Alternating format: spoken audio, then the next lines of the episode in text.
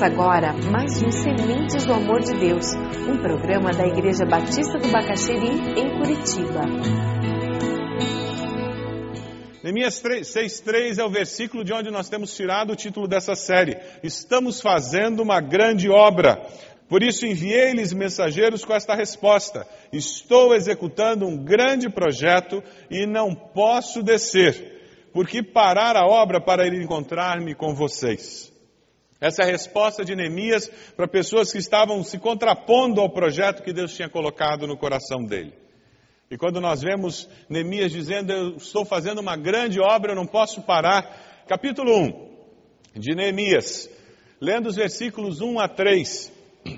Palavra de Neemias, filho de Acalias, por favor, ninguém se inspire a dar esse nome para um filho filho de Acalias, no mês de Quisleu, no vigésimo ano, enquanto eu estava na cidade de Suzã, Anani, um dos meus irmãos, veio de Judá, com alguns outros homens, e eu lhes perguntei acerca dos judeus que restaram, os sobreviventes do cativeiro, e também sobre Jerusalém, e eles me responderam: aqueles que sobreviveram ao cativeiro estão lá na província, passam por grande sofrimento e humilhação o muro de Jerusalém foi derrubado e suas portas foram destruídas pelo fogo. A situação histórica do povo qual era? Como eles foram parar ali? Ora, após o rei de Salomão, o reino de Israel se divide. Você tem o reino do norte, o reino do sul. Os dois se afastam. O reino do sul, Judá particularmente, se afasta um pouco menos de Deus, mas os dois se afastam. A disciplina do Senhor vem, eles se tornam cativos, são levados para o cativeiro. Alguns poucos ficam ali abandonados, escondidos, desprotegidos. Jerusalém não tem mais muros para proteger aquela cidade. Conforme os salteadores vêm e vão, eles passam, saqueiam. Que situação triste. Os que estavam no cativeiro, você já viu o judeu passar fome, necessidade? Abriram lojinha e começaram a melhorar de vida.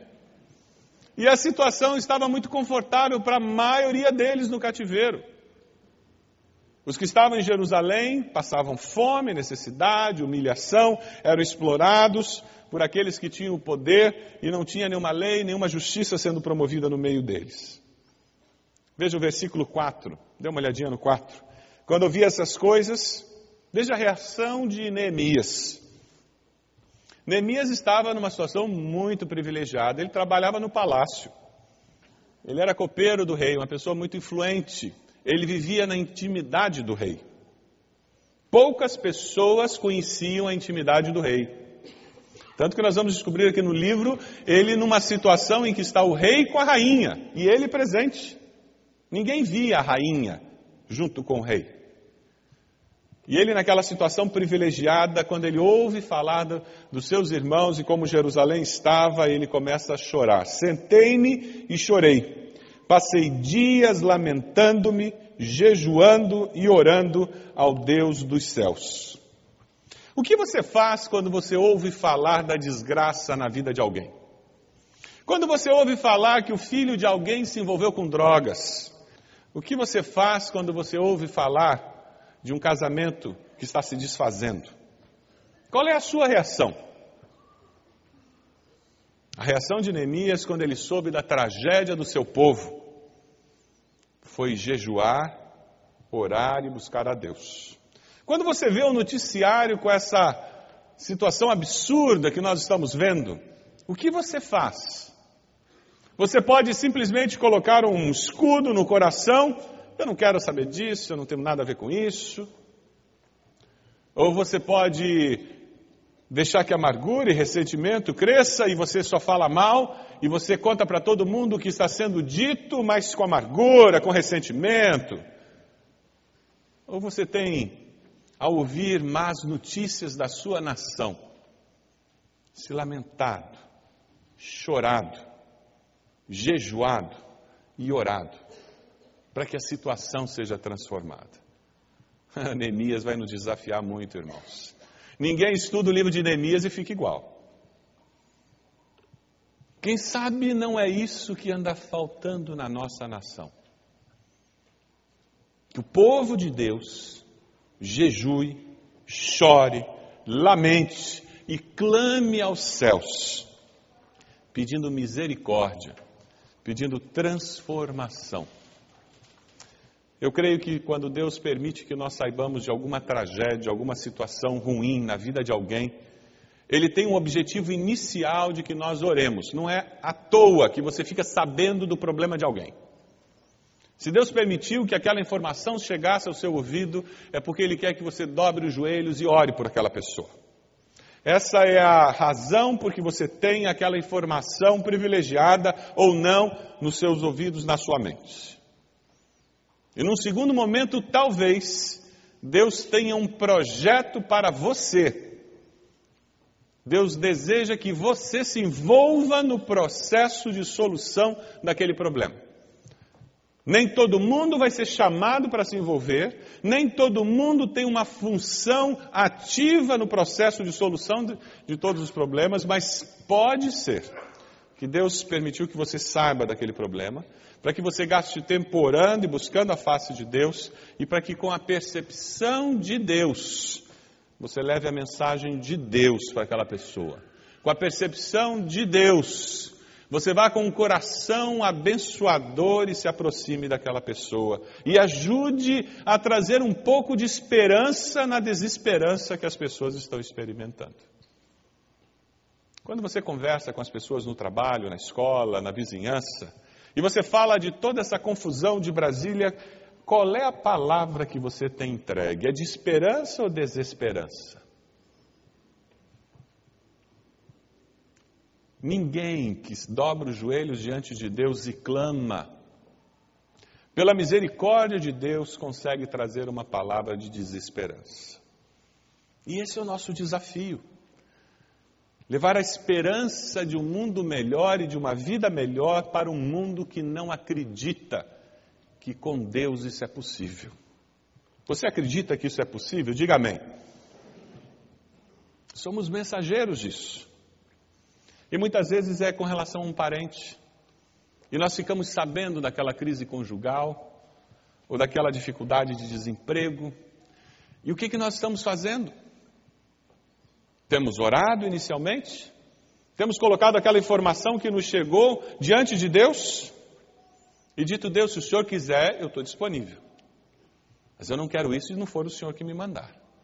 A postura de Neemias é preciosa. E veja, ele não ora 15 minutos, nem um dia, nem dois dias. Ele passa quatro meses em oração. No versículo 1, capítulo 1, 1 de Neemias, você vai perceber que o mês é Quisleu, provavelmente mês de dezembro. E lá no capítulo 2, versículo 1, quando ele começa a agir, o mês é Nissan. Não é o carro, não, é Nissan com tio. É o mês de abril quatro meses de oração, de jejum, antes de agir. Se vocês são parecidos comigo, a minha tendência é agir e depois orar, pedindo para Deus arrumar a sujeira que eu fiz. Como a gente precisa inverter o processo. E ao invés de simplesmente reagir à informação que nós temos, a reagir com aquela indignação que brota no coração, não, não. Eu tenho toda essa indignação, eu tenho toda essa vontade de agir, mas Deixa eu dobrar os joelhos aqui e ver o que, que Deus tem nisso. Até onde vai a mão de Deus nisso? O que, que Deus deseja que eu faça com relação a este assunto?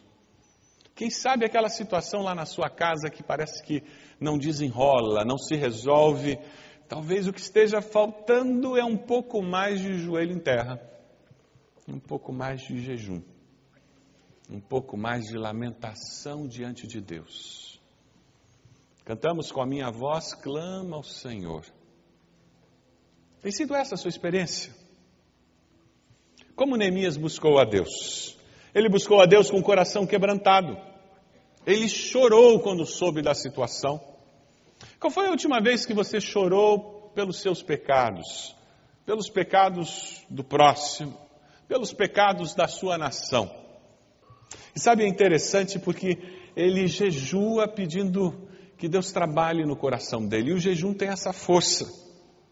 Se você ainda não leu um livrinho fino do Jerry Falwell, jejum bíblico é um instrumento que pode ajudar você a entender como o jejum pode ser instrumento para crescimento cristão, para você descobrir novas maneiras de buscar e descobrir a vontade de Deus. E ele ora, ele conversa com Deus. E quando você lê a oração que está aí no capítulo 1, você percebe que a conversa dele com Deus é uma conversa que não é monólogo, né? é diálogo. E uma das grandes dificuldades que nós temos, que nós temos a tendência de fazer monólogo com Deus. A gente finalmente dobra o joelho. Finalmente eu paro tudo, aquieto e vou falar com Deus. Tiro a minha lista e começo a dizer para Deus toda a minha lista. Como é que você ia se sentir se toda vez que seus filhos chegassem perto de você fosse com uma lista de pedidos? Qual seria o sentimento do seu coração? Na verdade, que é mais gostoso quando os filhos chegam perto da gente para dizer que amam a gente?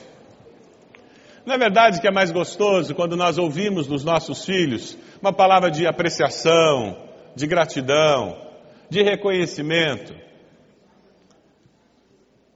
Como vocês acham que o coração de Deus se sente quando, depois de muita luta, Deus consegue que você sente, se ajoelhe e busque a presença dEle e aí você tira a lista?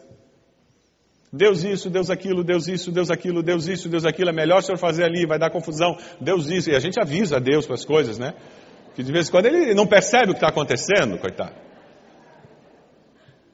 Tem um livro muito bom sobre isso, Orando com Deus do James Wilson, muito bom, que nos ajuda a resgatar esse conceito de eu preciso gastar tempo com Deus em oração, mas eu preciso ouvir Deus também.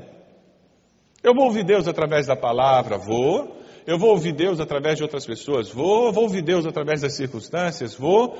Mas sabe, muitas vezes o que eu vou ouvir é uma voz lá no íntimo do meu ser, que às vezes é tão forte, tão intensa que parece até audível.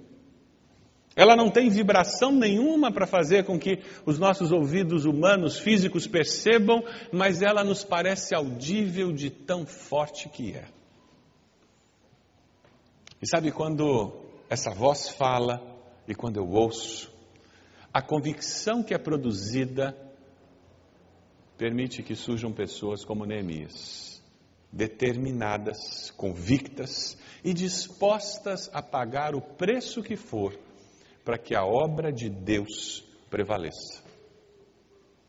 Você tem gasto tempo para ouvir Deus falar? Aquietai-vos e sabei que eu sou Deus, diz o salmista. Lembra da história de Abacuque? Abacuque fala com Deus, fala com Deus, e Deus diz para ele: calma, eu estou agindo. É a hora que ele cansou de apresentar a lista de reclamações dele para Deus, o que, que ele faz? Ele sobe na torre e ele diz o quê? Eu vou esperar a tua resposta. Na sociedade do micro-ondas é complicado esse negócio, né? Você já percebeu? E quando está baixando um arquivo da internet, como demora? Com banda larga. Leva quase três segundos inteirinho. É muito tempo. Aí nós temos essa mentalidade e nós paramos e Deus diz: aquieta, sossega, piá. Porque enquanto o meu coração não se aquietar, eu não tenho como ouvir a voz de Deus. É por isso que oração telegrama ao longo do dia é muito bom, orar sem cessar é bíblico, mas não substitui aquele momento em que a minha alma se apega em Deus e eu paro tudo para ouvir Deus falar. Eu subo para minha torre, seja lá onde ela for, e eu digo: Fala, Senhor, que o teu servo ouve. Foi isso que Neemias fez quatro meses. E o interessante é que ele passa quatro meses e a resposta que ele ouviu de Deus qual foi? Foi sim. Enquanto preparava o sermão, me lembrei de Davi. Vocês lembram da história de Davi, o filho à morte?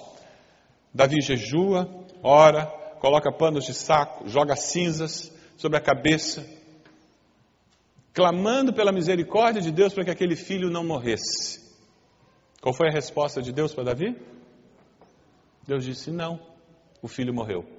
E os seus empregados, quando souberam que o menino tinha morrido, disseram: Imagina o que vai acontecer com Davi.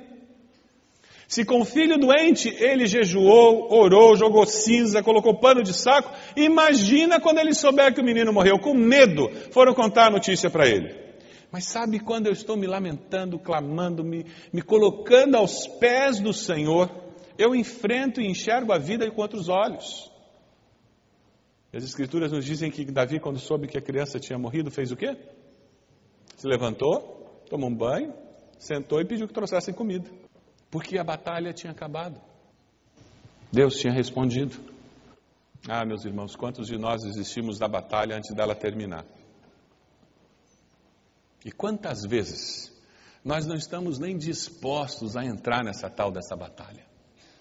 Aí eu não ouço a voz de Deus. Aí o meu cristianismo é nominal, aí o meu cristianismo é superficial, a minha experiência com Deus não é uma coisa assim tão marcante, não é uma Brastemp, sabe? É uma coisinha menor.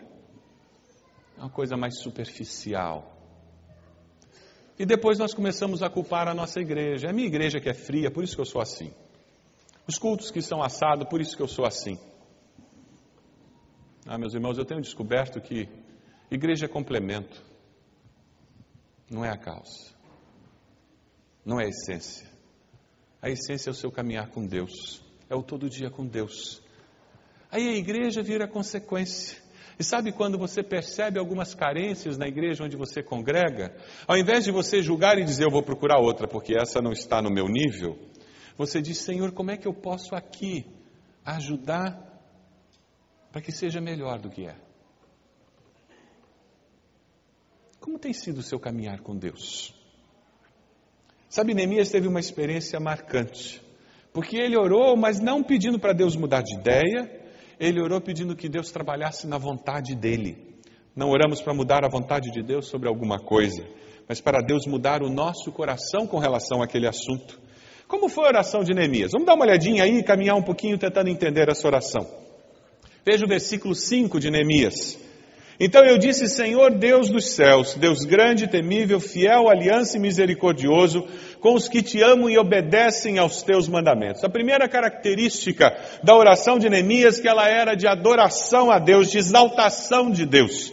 Ele falava bem das qualidades de Deus, das características de Deus. Deus era grande, temível, fiel, ele era misericordioso. Ele tinha mandamentos porque ele amava o povo e ele gostava quando as pessoas obedeciam os seus mandamentos. Ele falava de quem Deus era, isso é adoração. Louvor é falar do que Deus fez e dizer, Deus, muito obrigado pelo que o Senhor fez. Adorar é reconhecer a grandeza de Deus. Ele começa a oração dele exaltando a Deus. Quando você ora, você faz isso? Você fala da grandeza de Deus? Por isso que é precioso na vida de oração usar os salmos. E leia alguns salmos que exaltam a Deus. Leia para Deus em voz alta o Salmo 139 e você vai ver o bem que vai fazer para a sua alma. Como é bom nos lembrarmos de quem é o nosso Deus e da grandeza dele. Aí fica mais fácil olhar a grandeza daquele problema, a grandeza daquela situação, a grandeza daquele poderoso porque eu vejo que aquela grandeza é muito pequena comparada com a grandiosidade do Deus a quem nós servimos. Veja o versículos 6 e 7. A oração dele, além de ser uma oração de adoração a Deus, era uma oração de confissão de pecados.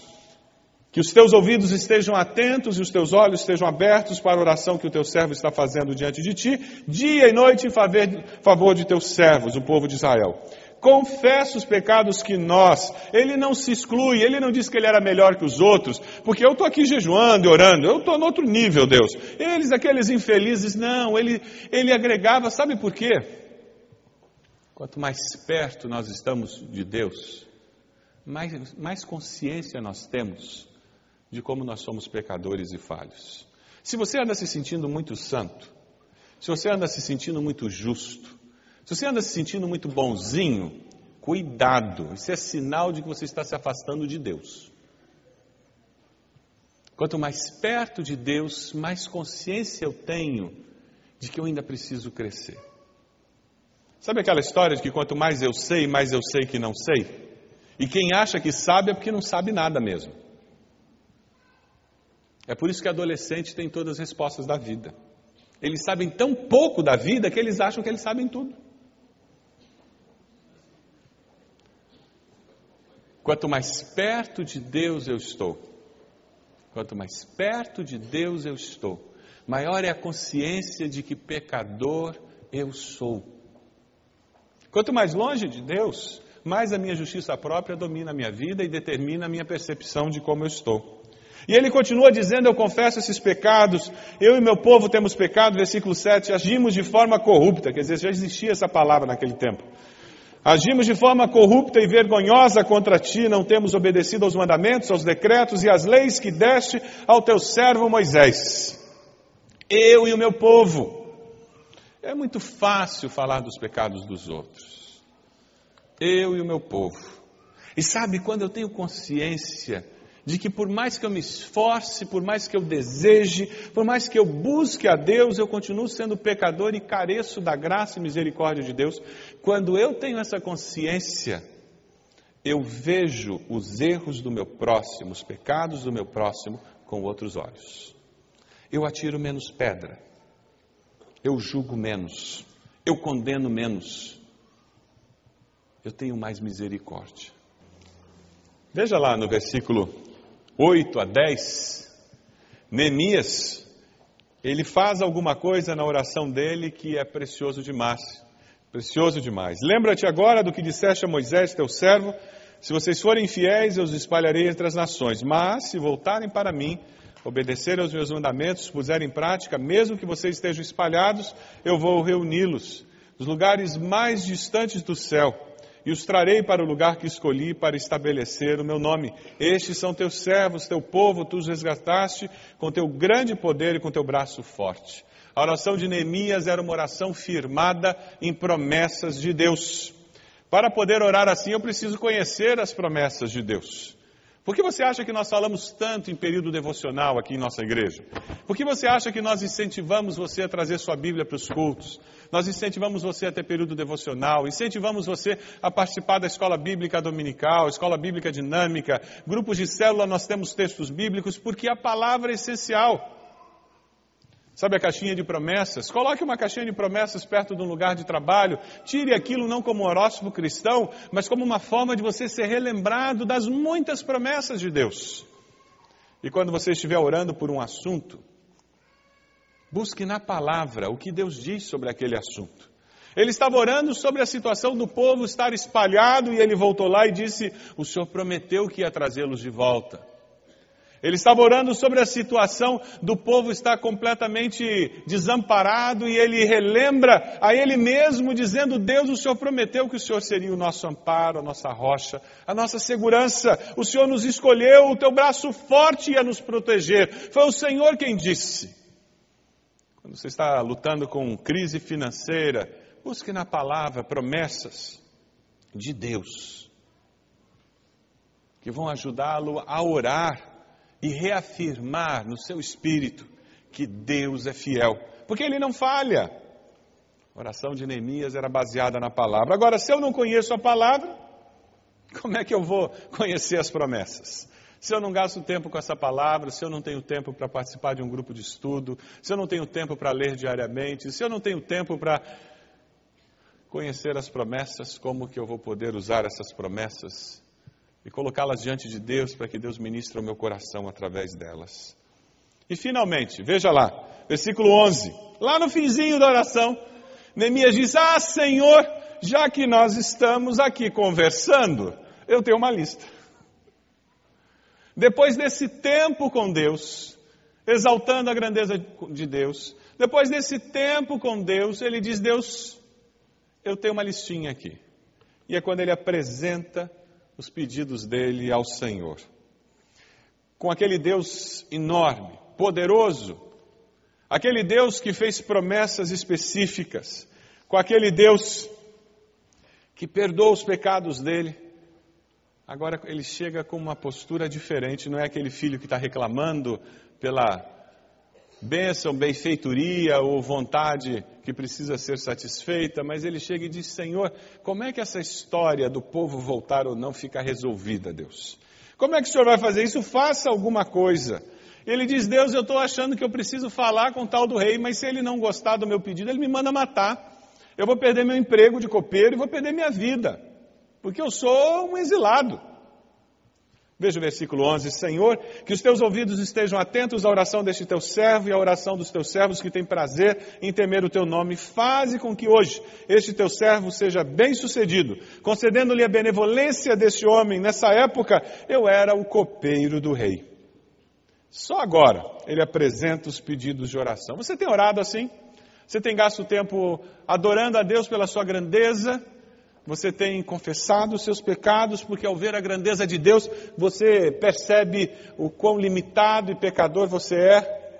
Depois você tem se colocado diante de Deus, dizendo: Deus, eu confio nas tuas promessas e é por isso que eu chego aqui. E depois, só depois, você tem dito: Deus, fala com meu filho, com a minha filha, Deus age lá no meu trabalho com o meu chefe ou com aqueles meus subordinados. Deus intervém nessa pátria que parece que está desandando. Como tem sido a sua vida de oração? Esse é o desafio de Neemias hoje para cada um de nós. Qual o desafio que Deus tem colocado diante de você?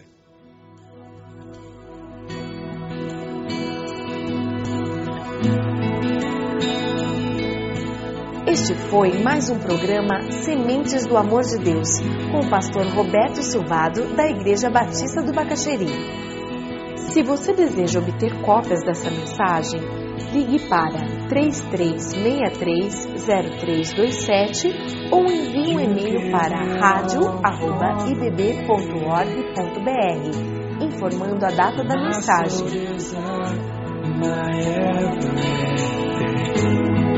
All I am is devoted to you.